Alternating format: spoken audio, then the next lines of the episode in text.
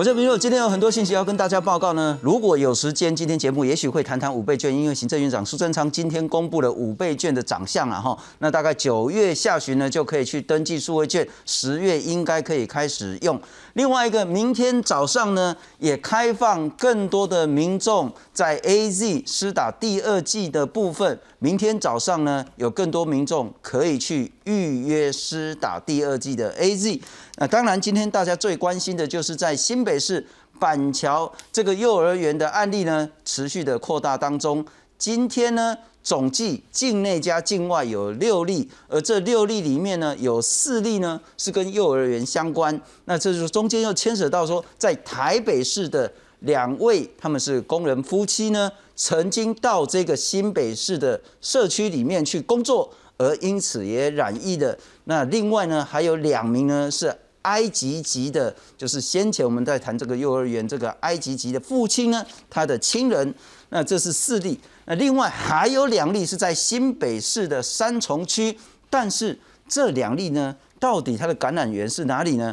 不太清楚。不过，因为它这跟板桥幼儿园呢距离蛮远的，三重跟板桥吧哈，所以看起来是不太相关的这个案例。当然呢，很多民众呢看这个新闻，可能夸个不飒飒啊，两边境外，两边境内，两边台北市，两边新北市，啊，两边双林波，两边板桥了哈。我们来看看这些关系就比较清楚一点点。今天新增本土四例，境外两例，但这六例呢都跟台湾本土有关。那台北市有两例，新北市有两例，听起来胆不阿回飒飒。不过我们来看这一张新北市政府做的图，也许会比较清楚。这归寡东西是幼儿园的哈，本来在昨天有二十三例相关的，今天再增加四例，就是二十七例。今天增加的这两例是被定位成是境外一路的感染个案，他们呢都是埃及籍的，就是先前这个埃及籍的爸爸一六一六零的亲人。那进来之后呢，被确诊了。那另外呢，还有两例。那新北市政府只说是一例了哈。这个是一六一六八，有到这个社区大楼里面，这个社区里面去工作。那他的太太也染疫了，所以总共这个幼儿园呢有四例。那另外呢，还有今天新增本土两例，哪里来的不晓得。那也有媒体说，哎，不明来源是一例的哈。为什么是这样算呢？因为先抓到一例，另外呢，再因为他们是同住的这个家人，所以又抓到一例。所以总之呢，三重现在有新的两例出现，但这两例是哪里来的感染源，目前还不是很清楚。那我们来看看指挥中心所公布的这张图，也许就会更清楚一点点。红色的部分是新增的，新增的就是在这一个埃及家人的这个亲人当中呢，增加两例。那另外呢，这个是在社区接触者。一六一六八跟一六一七一，这是一对夫妻，住在台北市文山区，但他们是在新北市板桥这个社区大楼工作，那被传染的，所以呢，当然包括台北市今天也稍微紧张一点点啊，当然相关的接触者通通都会去做筛检。那我们今天再好好谈一下相关的这个整个疫情的情形。介绍三位特别来宾，台湾感染管制学会的常务监事张丰毅张署长，你好。各位观众好。非常感谢。这位是台北市医师工会的常务理事周显章周医师。哎，主持人好，各位观众大家晚安。前台大医院感染科的主治医师林世碧林医师你好。新春好，各位观众大家好。来看看最新的今天的疫情。国内九号再新增四起本土病例，其中两例在新北市，两例在台北市。北市是装修工人夫妻，和新北幼儿园群聚事件有关联。至于新北两例是同住者，但感染源还不明。另外新增两例境外移入个案，分别是三十多岁及四十多岁的埃及男子，两人都是幼儿园家长埃及爸爸的亲戚。八月四号来台检疫期满，裁检阴性，但因为和埃及爸爸有接触，被框列，两度裁检后，在九号才确诊。整体群聚事件累积到二十七人，指挥中心目前已经完成其中十八人的血清抗体检测，厘清感染源。这三个弱阳性都是幼儿园的小朋友，另外有两位哈，分别是这个老师以及护理师。以这样的情形看起来，就说 IgN 还是阳，但是还没有消失哈。那大概是一个月内以内的一个一个事情。呃，源头现在很难判定，当然有几个以发病日比较比较早。一六一二九就是老师嘛哈，那另外可能当然就是这个哈这个埃及人哈的父亲。有医师认为，这起事件已经是好几波的社区传播。指挥中心回应，究竟传播多少轮会做进一步了解。目前初步研判不会有百人的传播链。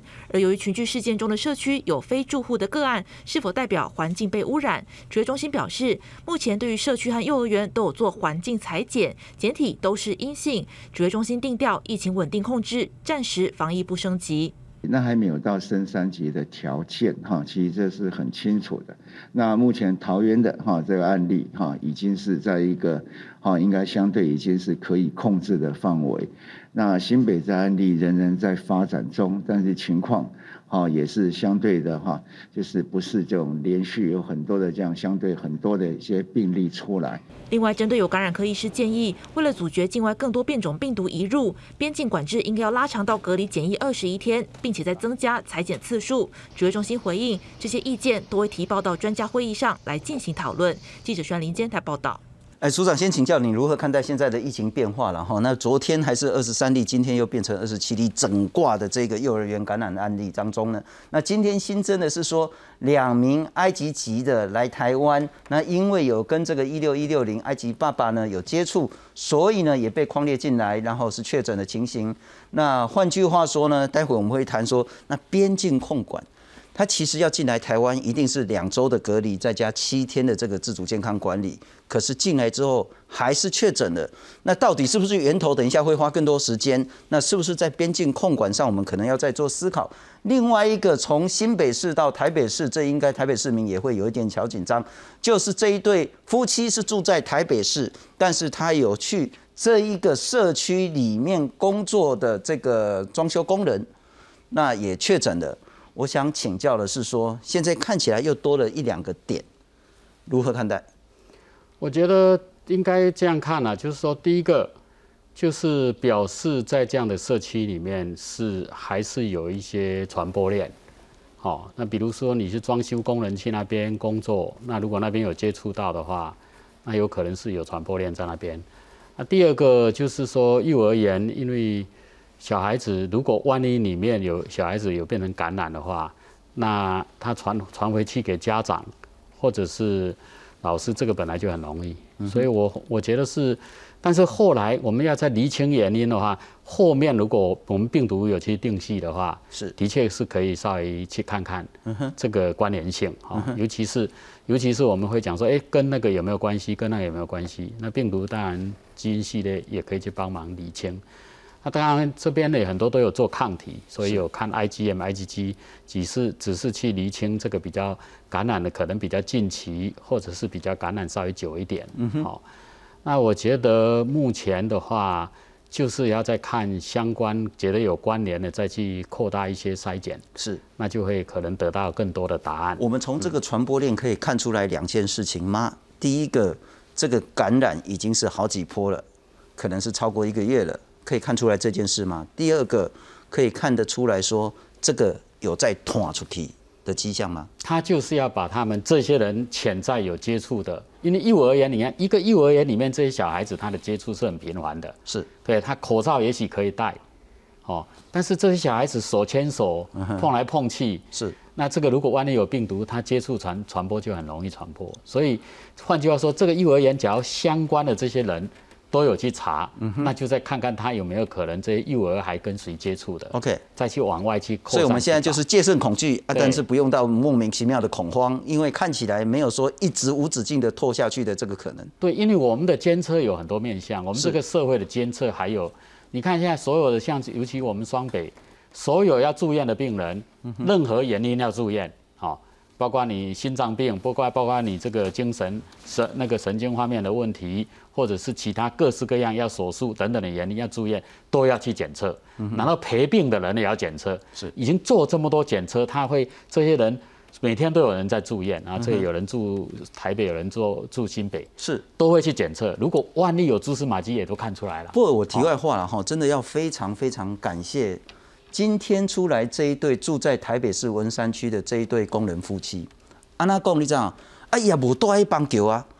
一起板桥在扩大筛检的时候，板桥那边的住户跟这个工人说：“哎，我们在扩大筛检哦。”啊，这个这一对工人夫妻说：“啊，蘑菇哪来筛矿卖，就筛出来了。”是幸好他们很机警，很所谓的知道自己的这个重要性，所以筛出来了。啊，所以这个链呢就可以赶快察觉出来，所以真的要谢谢所有人可以这么这机警的处分啊。不过我要请教一下周医师了哈，刚刚我们谈到说从新北市，那当然也有说工人住台北市的部分，也有从埃及回来又多两个，那也有其他的，不管是同社区的或者是在幼儿园里面的这些传染链。另外还有一件事情就是这个。三重两名，但因为没有病毒定序，所以根本不知道说它是 Alpha 还是 Delta，还不能扯到这个关系。但很显然，跟幼儿园没有太直接的关联性。你如何看待现在的疫情？该用什么样的态度面对？其实哈，我们在上一波哈把疫情控制下来，要降二级哈。其实我们大概就心里有了解哈，总有一天德尔塔是会进来的哈。那我们都在想说哈，利用这个空档的时间哈，我们赶快哈把疫苗打一打然后那把我们的保护力做好一点哈，然后把医疗的这个量能准备好哈。那，拭目就等那个如果真的有进来的话，那要怎么样去应应它，可能就会比较从容哈。只是没有想到说哈，好原来哈这个呃德尔塔已经在我们社区好像已经很久了啦。哦，其实我们那时候也也有在想说，会不会有一些是不是没有症状的人哈？那因因为他没有症状嘛，他大概就比较不会去做裁剪。那刚才那个署长有讲哈，就是说其实我们有很多监测点，然后像去看急诊的人也是进去要看急诊，他也是要做裁剪。是，哎，就是说我要我要挂急诊，那那。进去陪陪陪他看，那也是要。其实我们在这个社，这个这一次因为那个上上一波的那个呃诶传染以后哈，我们其实已经做了很大的大幅度的改善，医疗量能也已经准备的差不多了哈。那现在就差说是疫苗还没有打嘛哈，所以其实这个出来的时候哈，我们有一点小意外，但是并不是很大的意外了。好，那而且哈，我到目前为止的这个呃呃演练下来哈，就说嗯，好像这些好像 case 很多，但是都是一些轻症或是无。症状的哈，其实这只是一个小小的考试，一个小考而已啦。真正如果说传染到我们的比较长辈然后像上次我们在五月的时候，就是大规模一些长辈了，还有机构里面的一些传染哈，是结果让医医疗量能那时候差一点就瘫痪了。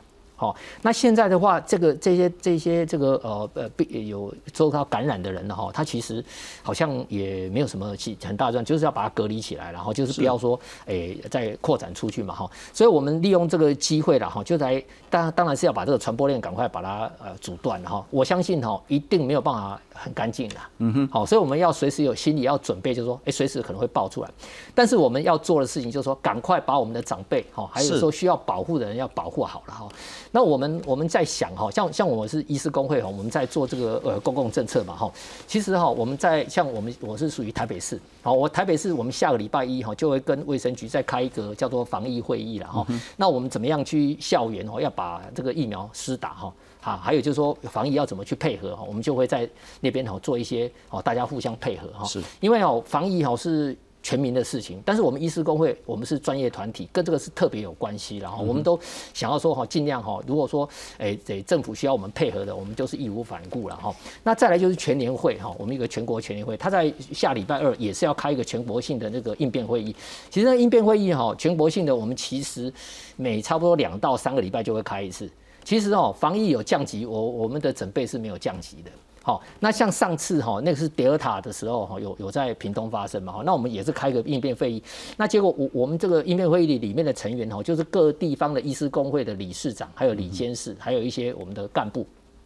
大家就会互相学习。好，我们现在我们县市发生怎么样的一个事情？那我们现在怎么跟政府、哈跟卫生局去做配合？是，他需要我们，需要我们做什么？那我们会互相学习，把好的哈留下来，啊需要检讨的把它检讨。那下次如果说轮到哪一个县市发生这样的事情，我们其实心里就有准备了。是，好，但是现这次哈，就是我们是在都会区嘛，哈，跟这个诶他们的那个当初平东房山那是不太一样啊，他们可以把整个封起来，我们这个恐怕不太容易啦。还好哈，我们这一次看。看起来哈，就是以现在来看起来，好像叫就像那个指挥中心讲说，不至于是一个失控了。哦，但是这个就是小考，我们小考都考不过，那怎么去考大考嘛？了解，了解。那我们现在最重要，对我们诶医师工会医的医师来讲，我们就是要呃准备我们的部队，赶快下去把长辈、哦学校还有机构里面，好甚至道宅哈，第二季赶快打好打满。好，那我们现在就发发现一些事情了。其实我们在 local 的哈台北市哈，我们在开应变会议的时候，其实卫生局哈以前就是有一些隔阂啊。自从那个好心肝事件以后，那个柯市长啊哈他就啊亲自有时候来跟我们开。哦，就层级比较高，所以这次每次应变会议他都会来。但是我们医师工会全年会的这个应变会议是全国性的，那你要知道我们的那个理事长是立法委员嘛，他比较了解说，哎，我们这个哈除了医院以外，我们基层的要怎么去动员。可是我们邀请 CDC 来跟我们一起开会哦，他从来没有来过了。哦，那可能他太忙了啦。所以有一些东西哈。没有办法好好沟通，就像混打的事情，我们讲了两个月，他才是好。那其实那不用在上面写什么声明嘛。如果我们在开会的时候讲一讲，哎，不是就很好嘛，对不对？他讲的好像说我们在找他麻烦一样。那事实上到最后也是哈。所以我其实我们想一想跟他讲说，你现在 BNT 来了哈，你打那些国高中生哈啊，我没有意见的哦。你现在政策已经定了嘛哈，我们本来还没定的时候，你要打就打嘛。对啊，你要打就打嘛。可是他还有剩的，他要打谁？他要打十八到二十二岁。他还有还有剩一些，因为他算钱嘛。那你为什么现在哈，我们已经开始医那个医疗人员已经混打，也没有出什么大事情，火车好像也没有撞撞到多少人，对不对哈？那你为什么现在长辈要开始打第二季的时候，你不让他们选呢？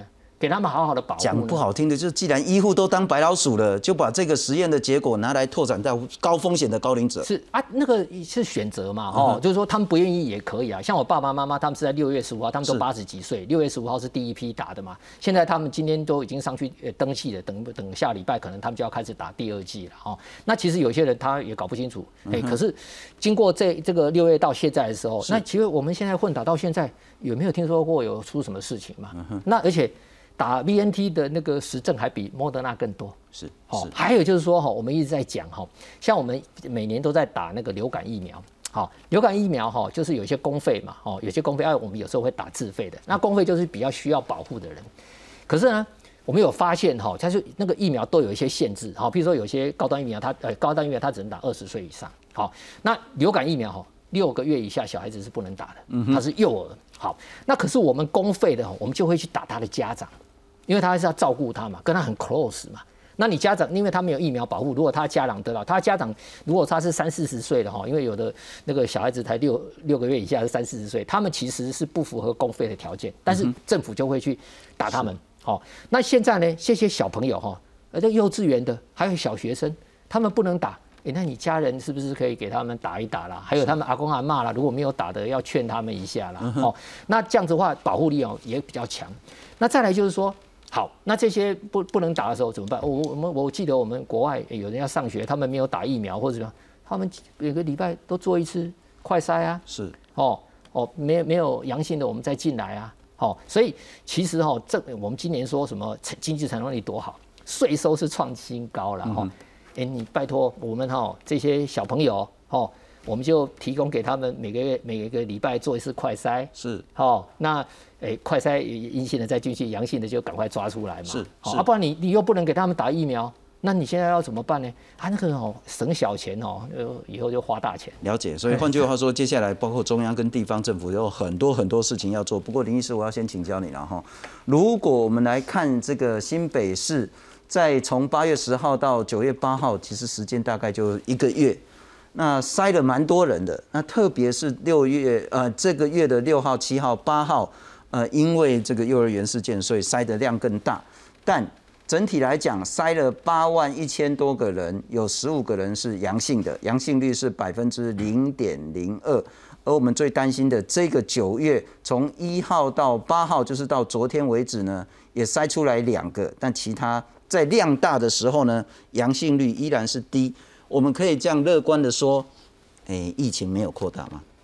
我相比于四十八小时之前，我觉得我有安心一点，因为主要就是我们现在就是在疫调，然后框列，你知道那个那那个社区清空吼，然后他也有筛检站进去嘛，然后好像我记得是筛了七八百个人，然后陆续结果出来，哎，结果没有多抓几个，大家有没有发现？刚刚信聪有讲吼，今天跟这个整个。诶，幼儿园还有新北社区案例新增，第一个就是那个两个埃及人。是，然后一个是来过的那个装装修工人，嗯哼，可是，在著名里面没有新塞人出来，嗯哼，对，所以，比方说我们当时万华那个进去万华宫殿，或是进去狮子王，它其实就是跟葡萄一样，哇，一下就指数型上升了哈，嗯，那可是我觉得至少到目前为止，虽然我们大家都闻 Delta 色变了哈。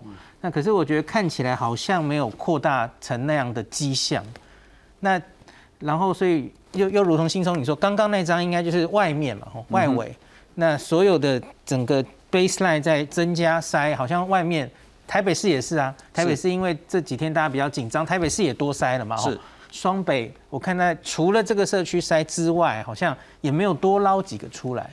因为假如 Delta 早就进来，然后都散出去了的话，我们应该多少一定会抓到的。嗯哼，对，所以我觉得应该还算，我们可能相对早期就发现了这件事，把它框起来了。是那我自己看这一张，今天今天其实很重要哦。罗夫已经说这里面哈，至少已经十个人已经定序出来嘛，哈，十个。然后今天罗富公布的是有十八个人的血清抗体，这这个呃很小，大家可以仔细看，很很有趣哦。那我跟大家讲，血清抗体这十八个人里面哦，有七个人阳性，很有趣。我先讲两个，只有两个小朋友几乎都是弱阳性，只有两个弱阳性，其他都阴性哦。哦 OK，然后呢，有一个重要的埃及一家人，这个埃及一家人爸妈还有小孩都有 IgG 跟 IgN。嗯哼，那个 组长一听就知道什么意思了哈。有 IgG、IgN，就是他们抗体都出来了，然后可是 IgN 还没有消失。IgN 是一个啊、比较近期的感染才会有的。然后他罗富今天有跟大家讲嘛，他可能是七到十天后生成。那新冠是这样了哈，新冠这里有一个图，它是大概平均两个礼拜，这个抗体会生成，IgG 跟 IgN 会一起，每一个病毒不一样了哈，一起上来之后，然后 IgN 大概就维持，美国 CD 是说几周到几个月都有可能了哈，罗富今天抓也许是三个月会消失，所以不一定了。那总之，他们这一群这个这个家庭是目前看起来这一群人里面得到感染最早的人，你可以看这三个人 CT 值都高嘛，吼，是。然后爸爸无症状，我们不知道他什么时候发病，可是两个一个妈妈跟小孩，他是八月二十五号发病的，这个二十五号比那个老师还早，我们最早的那个老师哦，二十七号发病，他还去上班，大家应该记得嘛，吼。是。后来他还有味觉改变等等哈，可是，在这一群人里面，CT 值最高的，然后发病抓到症状最早的小朋友和家人，就是八月二十五号，按一六一四五。那大家仔细看一下，扩及到的别的家庭，这些别的家庭的大人几乎都是 CT 值蛮高的，好、都是十几，呃，对不起，蛮低的，我讲反了，嗯病毒量比较高，就是他才刚刚得病的感觉，哈。OK，那他们也几乎都测不出抗体，所以我觉得综合今天这整个目前我们看起来的证据，我觉得这个板桥的社区应该是第一现场。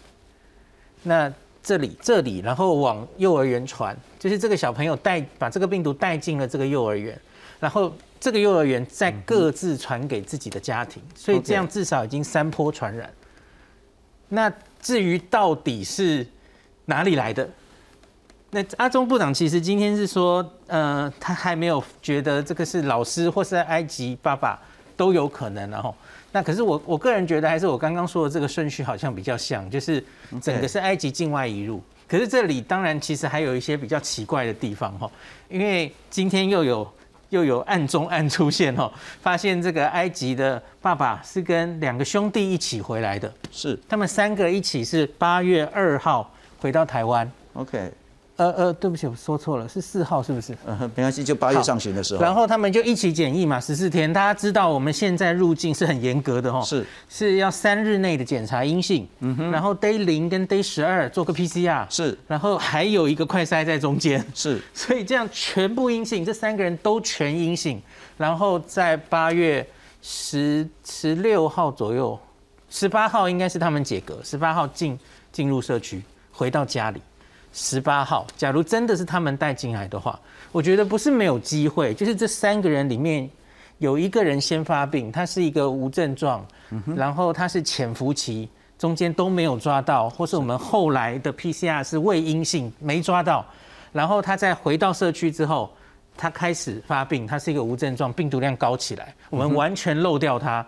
然后，因为两兄弟们其实接触很频繁嘛，然后他又传给兄弟们，是。我觉得不是不可能啦，可是有一点怪怪的，就跟今天又掺了另外一个案外案，就是那个所谓的呃装潢工人，今天新北初步意调有告诉他大家，他们其实八月十二到十四号就已经来过这个社区了，那那就接不上来了，因为这个假如是埃及带回来的，埃及社区遇到铺路已经是八月十八号的事，那为什么工人八月十二到八月十四来，然后有可能会感染？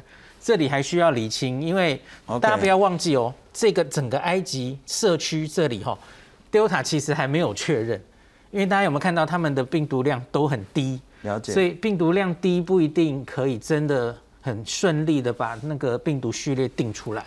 那当然这些工人我觉得也要去去厘清嘛。工人的太太好像是 C D 值比较高，呃比较低，病毒量高，所以它应该可以定序。我在想会不会他们是路过的 Alpha，原来就是掺进来把整个事情弄复杂。它其实社区里本来就还有 Alpha，这不奇怪嘛？哦，了解。所以我们可能还要再再看一下。了解，我大概理解您的意思，就是说呢，如果我们看，因为它有去测 IgG 跟 IgM，对。就是所谓的那个、那个所谓的那个这件事情，可以看出来，它也许是近期感染的。是的，是的。如果是近期感染，现在这一卦看起来有可能是在社区里面，在板桥这个社区是最开始的这个感染链。嗯。之后才到幼儿园，之后才透过小朋友们，不管是给老师或者是给他的家人等等。对。如果这一套是这样的话，嗯，我们会比较安心一点，因为我们掌握第一现场。但嗯，也会有一个 confuse 是说，那这一套不能讲剧本啊，哈，这一套路径呢，嗯嗯，它的前提是埃及进来的，对，但我们会更疑惑，埃及进来两周的隔离，不断的 PCR，再加上七天自主管理，理论上进到社区，它就算有病毒，那一定也是死掉的病毒，一定是病毒量很低很低的病毒。怎么还会拓成这个样子？这里有两个问题可以想。第一个是还有一个一个可能，我刚刚没有讲，有可能是在防疫旅馆受感染的。这个我们以前发生过。我这带几个够看大掉对，新新松有没有记得有一个从浦东机场回来的台商？原来我们一直以为是普通上海带进来的，结果后来诶有一个欧洲回来的人在同一个防疫旅馆跟他同时间有住过，结果序列一样。那不只是台湾发生过这样的事，我记得是澳洲的第一例 Delta 也是，他们很详密气的疫调之后，发现破口是在防疫旅馆。是，所以假如是防疫旅馆它才被感染的话，哎，那其实会合理一些，因为你才能解释为什么他在十四天前的这么多检查全部都逃掉。不，无论如何，我们现在有一个挑战跟一个优势。挑战就是这个是 Delta，它传播能力是超强超强的，所以你可以看到说，不管是社区，如果装修工人也是 Delta 的话，就是经过这一个环境，以及在幼儿园那个会扩出去，一扩呢，现在是二十七例。那我们的优势是说，我们已经设了很多很多的断点，就是筛检站。对。那如果怎么样的话，我们很快在第一时间就会抓出来，我们不会让它无止境的星火燎原下去，这个是我们的一个重大优势。我们再来看看新北市现在的情形以及防疫政策。新北市九号新增两起本土个案，一人在就医时裁检阳性确诊，另一人是居隔阳性，两人住在三重，C D 值大于三十，是朋友间传染，是否判定跟新北幼儿园群聚感染无关？在今天新增个案里面，我们也框列了一个接触者，居家隔离一人。另外，所以这两个跟我们的幼儿园染疫事件是无关的。新北幼儿园群聚感染，从幼儿园扩散到板桥社区大楼。八号市府紧急清空大楼，A、B 两栋大楼共七百八十五人 PCR 都是阴性。九号新增两例境外移入确诊，是按一六一六零埃及爸爸的家属。另一例新增个案不是大楼住户，是大楼的装修工人，涉及台北市，属于台北市的新增个案。这两名家人是与这个按一六一六零哈同时入境。那他们呢，在检疫的期间，PCR 两次的筛检呢，也都是阴性。那被我们居隔了以后呢，第一次的检验也是阴性，在第二次的检验是阴转阳，但是 CT 值都非常的高。所以呢，他们是否是在境外的时候的就感染，然后后面阴阴阳阳，还是呢，在这个一起的时候有所感染，这个都还在进一步的厘清。为了防堵疫情扩散，被框列居隔者在 PCR 结果出炉前，新北采取预防性停课。到九号为止，累计有十六校七千三百六十九人停课。新北市四十万的学生当中，有两千三百八十六位请防疫假，占所有学生的百分之零点五九，以幼儿园居多。针对这些被清空的过程中居家隔离的学童的班级，我们做一天或是两天的预防性停课。只要 PCR 出来是阴性，我们马上解除隔离。像今天的十三校多出来的是三千一百七十名同学，明天他就全部恢复上课，只停课一天。这一次幼儿园群聚感染，主要确诊个案都在 B 栋，分属十楼、十一楼和十五楼不同楼层。是否也提醒，包含卫浴的居家空间都要开窗通风？通风可以降低 Delta 病毒传播力。只要触碰到公共场所的任何物品，要马上消毒，做好手部清消。记者林信谢启文新北报道。署长还是先请教你，现在来做亡羊补牢，这个牢做的牢不牢了哈？我们来看看这一次今天呢新增六例，那其中四例是本土，两例在台北市，其实是因为诶，也许是因为新北市了哈，因为这样讲比较呃客观一点点，在台北市，因为他住在台北市，到新北市去做装修的工人跟他的太太。两例是在新北市，就是刚讲是三重，那这感染源是还不明确的。两例是境外一路，都是埃及籍的男性。那不过他们 CT 值都很高，病毒量都很低，这是一个。第二个，我们来看看新北市跟其他的这些做法了哈，包括说这个社区呢，全部都去筛检，看起来都是阴性，所以这是一个好的结果。再来呢，预防性停课，总计有十六个学校，十六间学校，七千三百多个人，高中国中国小幼儿园都有，那也裁剪了，那大部分也都是阴性。那另外呢，呃，在这个社区已经很多人都去住防疫旅馆了，然后有二十四家的防疫旅馆，三十三个地方的筛检站，紧急还可以征用大型旅馆，亡羊补牢，为时未晚。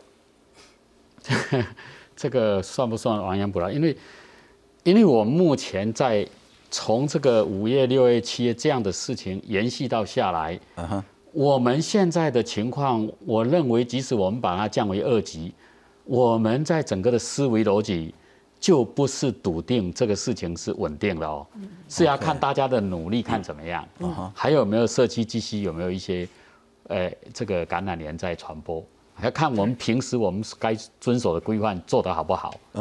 因为这个二级也是，你看看每次都是，呃，多久再延长一段时间，都是边走边看。为什么呢？就回到刚刚呃周我们周周医师讲的，我们也不太有，因为我们的疫苗施打力不够了，就是你社区基本这的抵抗力是不够的啦。是，就是换句话说，你像碰到幼儿园这样的一个情况的话，如果里面有一些传播带回家里，如果这些家里的这些长辈。都没有疫苗都还没有到位的话，那我们是不太有保障的。所以只要有一个人有感染，是可能会会有有有。我们这次运气算好呢，你看是在幼儿园爆发，嗯啊，所以小朋友基本上都轻症或根本没症状。老师有打疫苗，台大感染的不，台大那个那个麻醉科护理师打了两剂疫苗，所以他们 CT 值呢都很高，病毒量都很低。啊，如果不是在幼儿园，是在另外一个地方，黑的假来的。因为我们的疫苗施打也是先给老人家先打嘛，是哦，所以有一些疾病也是先打，所以幼儿园相对的话，他是这些小孩子现在都没有打疫苗，那相对幼儿园是很难管理的。这小孩子即使说他戴个口罩，他能够好好戴口罩很难，很难。可是你觉得另外一个小孩子手拉来拉去，嗯哼，这一整天在幼儿园手拉来拉去一起玩，这些接触的传播，万一一个人有有病毒的话，就会传了。哦，传了再回去再带回他的家里，那家里就看家里那边的防护怎么样啊？是，所以基本上我认为是，呃，幼儿园的故事在国外也是一样啊。国外幼儿园的老师、幼儿园的这些家长一样，就感染就会都是比在国外疫情的时候也是这个样子的，嗯也是一样的道理哈。所以我觉得是目前在加强监测。继续要做的不止幼儿园啊，现在还有小学啊，这些也都是一些重点哈，学校也是重点。那刚刚当然有讲到这个三重，所以三重现在看起来这两个个案是 CT 值比较高，事实上还要再追踪哎，我们不知道这是新感染还是还是已经感染到不太不太有传播力，不知道你一定要在追踪 C D 值的变化，C D 值变会不会变得更低？更低的话就是新感染，对，所以它还有一些要再查的啦。嗯哼，就说像这种新的个案，还有很多不确定性，他还要去看他的一些接触史，在旁边的相关的再去做一些这个那个裁剪，才能够厘清这样的问题到底是怎么样，或者它的来源是从哪里来。不过署长，我再请教，其实看起来呃。该做的好像大家都很努力在做，不管是非常大量的多点的这个筛检站，是，包括说那个预防性的停课，是，包括新北市现在今天开始也停止内用，那各个公有的场馆也通通都先停下来，那也不能去泡温泉啊等等的这些娱乐都先暂停一个礼拜，够不够？这些就是叫做 non-pharmacological 的这个 intervention，非药物性或者非疫苗性的介入嘛。嗯哼，就是这些去做都是，尤其如果你还不太确定的时候，采取这些措施是重要的。是哦，那一直要你稍微厘清了，觉得安心了，你就可以重新再打开嘛。所以我觉得这个就是像很多地方、很多国际上很多就是什么关。关关开开，关关开开，就一样的道理。所以我觉得，在我们疫苗施打的这一部分还没有到位的时候，我们难免就会在社区很多时候要稍微封闭一点，要稍微限制一点。是。那这个包括学校要停课一点，这些事情可能陆陆续续还是会发生。您会建议，如果我们有更多的实证资料的话，让那一些高风险的，不管是族群，当然也包括像幼儿园的老师啦、国小国中的老师啦。以及高龄者可以像第一类的医师人员一样，A Z 去混 B N T，A Z 去混莫德纳，快一点用混打的方式扩大第二季的覆盖率吗？这些东西就是说，像呃刚讲的这些东西，都国外也有一些这些经验了哈。但是因为我觉得国内制掉这个制定这个政策，应该也是重要，也是跟我们的疫苗后面的供应。整体供应的的这个我们的这个 pipeline 供应的这供应到底是什么东西会先进来？哦，因为我想指挥中心有掌握这一部分疫苗什么时候进来，什么疫苗会进来，什么会多少剂，大概用这样去算。是，所以我在想，就是说，当然原先是本来是说，呃。主要是不混打的原因，是因为混打的经验毕竟比较少。包括现在国国外的混打经验慢慢比较多一点了。是，是。所以如果是在安全没有余力下的话，我想这这部分有些东西会比较会有有比较开，比较。宽一点的这些开通一点的做，因为我们本来一直以为说，我们边境把它守的滴水不漏的话呢，我们至少还有一点点时间，等到更多实证的这个混打资料安全性够了，我们再来做更大幅度开放。可是显然 Delta 不等我们，他就直接就跑进来了。然后，不过我再来看看这些，也要请教周医师。我们来看看这一次，刚刚我们谈到其实很复杂，也搞不太清楚什么叫 IgM、IgG 这个东西。不过看起来呢。呃，现在幼儿园的部分三名呢，在检测之后呢，都是弱阳性，在抗体的部分。可是刚刚谈到，特别是埃及呢，一家三口 IgM 跟 IgG 都是阳性的，看起来感染大概就是一个月左右。那所以这个东西还没消失。那我们来看看，特别是很重要的两个病毒的比较，这个我们已经谈了很多很多次。如果不打疫苗的话，都没打疫苗。Delta 会比 Alpha 呢高百分之四十到六十的传染力，加护传播率是更高。P 那这个 R 零值呢是一个可以传五个到九个这么高。那住院率呢没有打疫苗的话呢，Delta 感染之后住院是 Alpha 的两倍，所以现在我们面临到更严重的威胁了。那青少年住院率没有增加了哈，就是两个病毒青少年都是差不多的，致死率。Delta 是阿法的两倍，传染力高很多，但重症住院跟死亡率比 Alpha 高更多。我再请教一下周医师，现在哈看起来敌人已经进化了，变得很不一样了。我们防御的方式该做什么改变？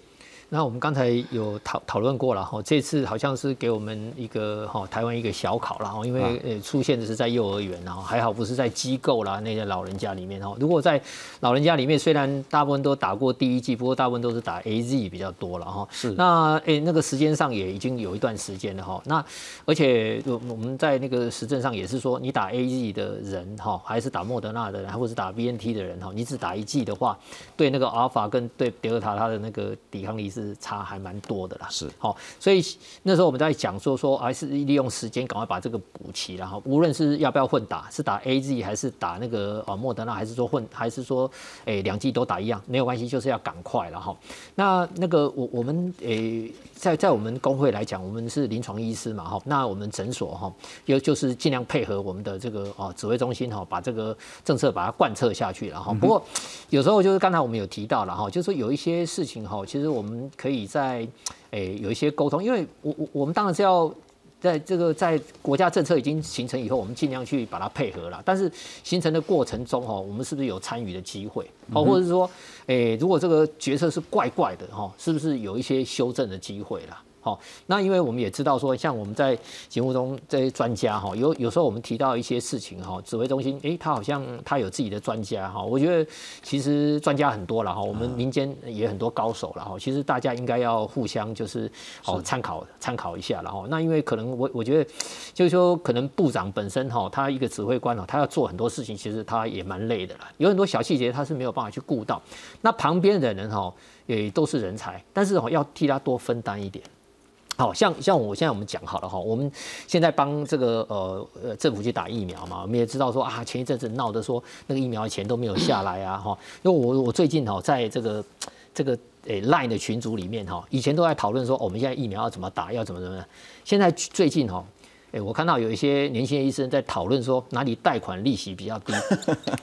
好啊，OK，所以 哦，那那你想想看，我像像我们是开业比较久了，那像这几个月没薪水了，贴一些大概我还还。不，等下我请教一下，呃，你们基层医疗院所给民众打疫苗的钱，到现在还有没拨下去的吗？哎，我们大概如果是基层医疗院所哈，一开始打的时候，像我们台北市先打哈，是六月十五号了哈，六月十五号开始打。那在那个八月十六号的时候哈，我们拿到第一笔就是六月的。哦，六月的打针的叫处置费，它另外一笔叫行政费用。OK，好，处置费就是一百块嘛。那行政费用后来我们事实我们去跟他熬熬熬熬到变成一百块嘛。那只有拿到那个一百块，那那个另外那个一百呃行政费用是没有拿到，就是他叫我们不要收挂号费啊。他其实我们收挂号费是要有一个现金流来来营运要用嘛。你比如说我要买买东西啦，哈，买买买买设备啦，还要给给那个员工薪水嘛。那结果呢？哈，他在八月的时候呢，诶，跟我们讲说啊，那哈，很抱歉哈，我们应该应该会快一点，然后就在八月底要给我们在六月到七月的行政费用，还有这个七月的这个疫苗费用，结果到现在都还没有嘛。那结果 大家就搞得很大，有很多利。九月的六月的钱还没下来。诶，六月有一部分是你打针的那一百块有，那行政费用没有。其实我们在 argue 是说哈，行政费用我们本来是跟病人收的那挂号费，那个是我们的现金流，我们要营运嘛。是。那现在打疫苗那些诊所，大概比如说小儿科、耳鼻喉科哈，他们的那个呃 case 哦，都就是他们看病的 case 都少很多，很多他们在打疫苗就没有再看看病，或是那个病看的很少嘛。嗯所以他其实他没有什么现金流，跟健保申请没有什么现金流，所以才会说啊，最近大家在问贷款哪里比较便宜。了解。哦，所以看的有点无奈了哈。不过这真的是需要说那个。所谓整个行政的作业程序要再加快。是，但我也听到一件事情，上次呃资深的技师来上我们节目的时候，他也谈到说，他们这些机组人员其实遇到一个困境，他们想要去如果生了病啊，想要去诊所看医师的话呢，诊所那个一插他的健保卡，哦呦，这机组人员哦，我要雄厚卖假吧呢？因为之前也有案例是说，当有所谓的确诊的情形的话。帮机组人员看病的医疗院所，特别是诊所呢，就得停业，这是事实吗？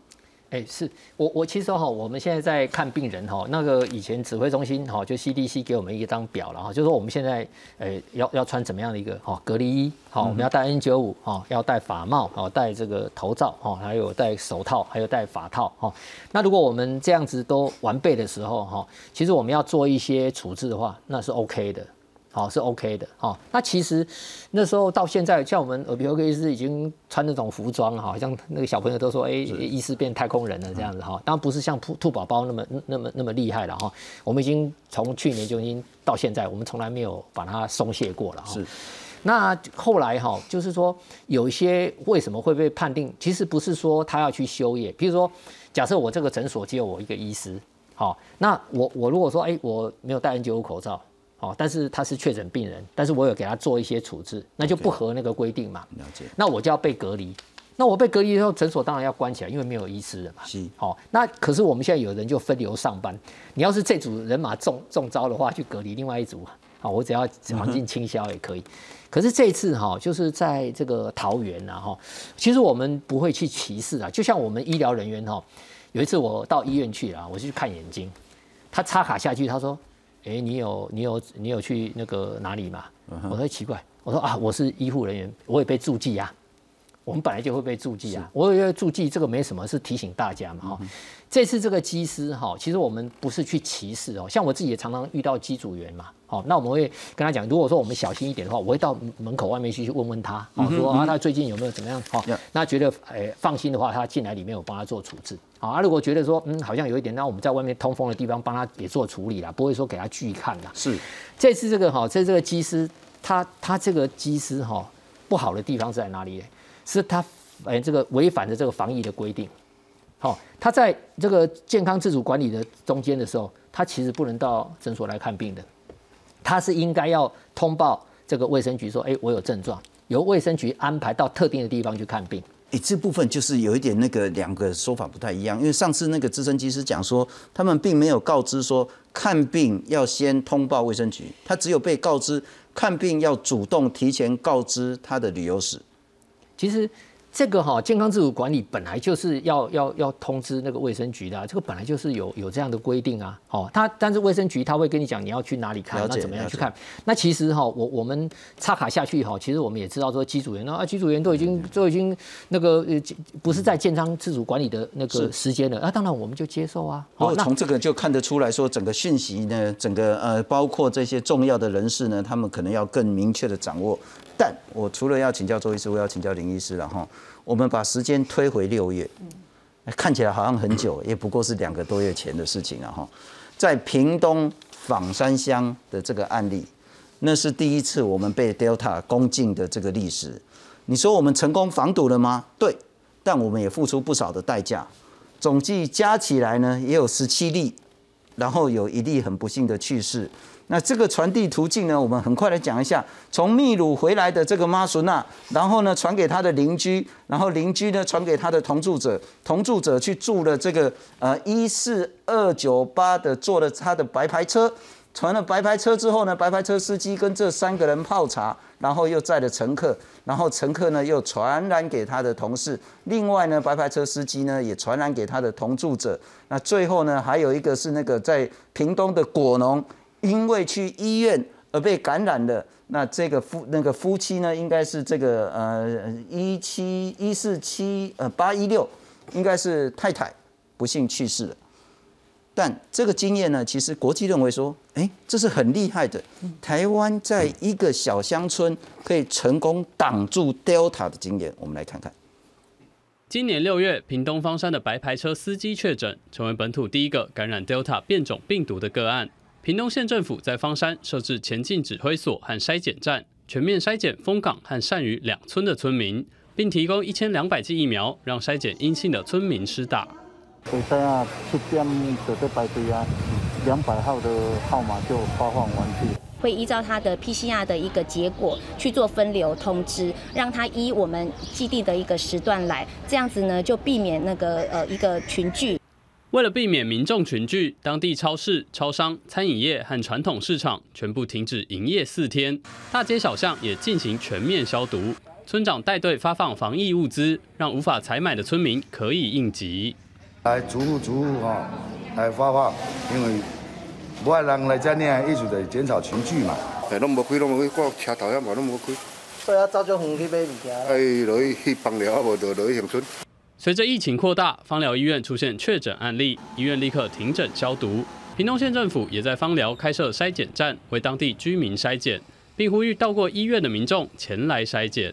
一般所有的病床、所有的门诊全部停止，然后呢清空、大清消，除了人员全部再裁剪一次，那每隔七天裁剪一次，包括照顾者、被照顾者。屏东疫情在三周后获得控制，最终造成十七人确诊和一人死亡。如今台湾再次受到 Delta 病毒入侵，板桥的人口又比方山更多、更密集，而且尚未找到感染源头，恐怕将会面临更大的挑战。记者黄彦军整理报道。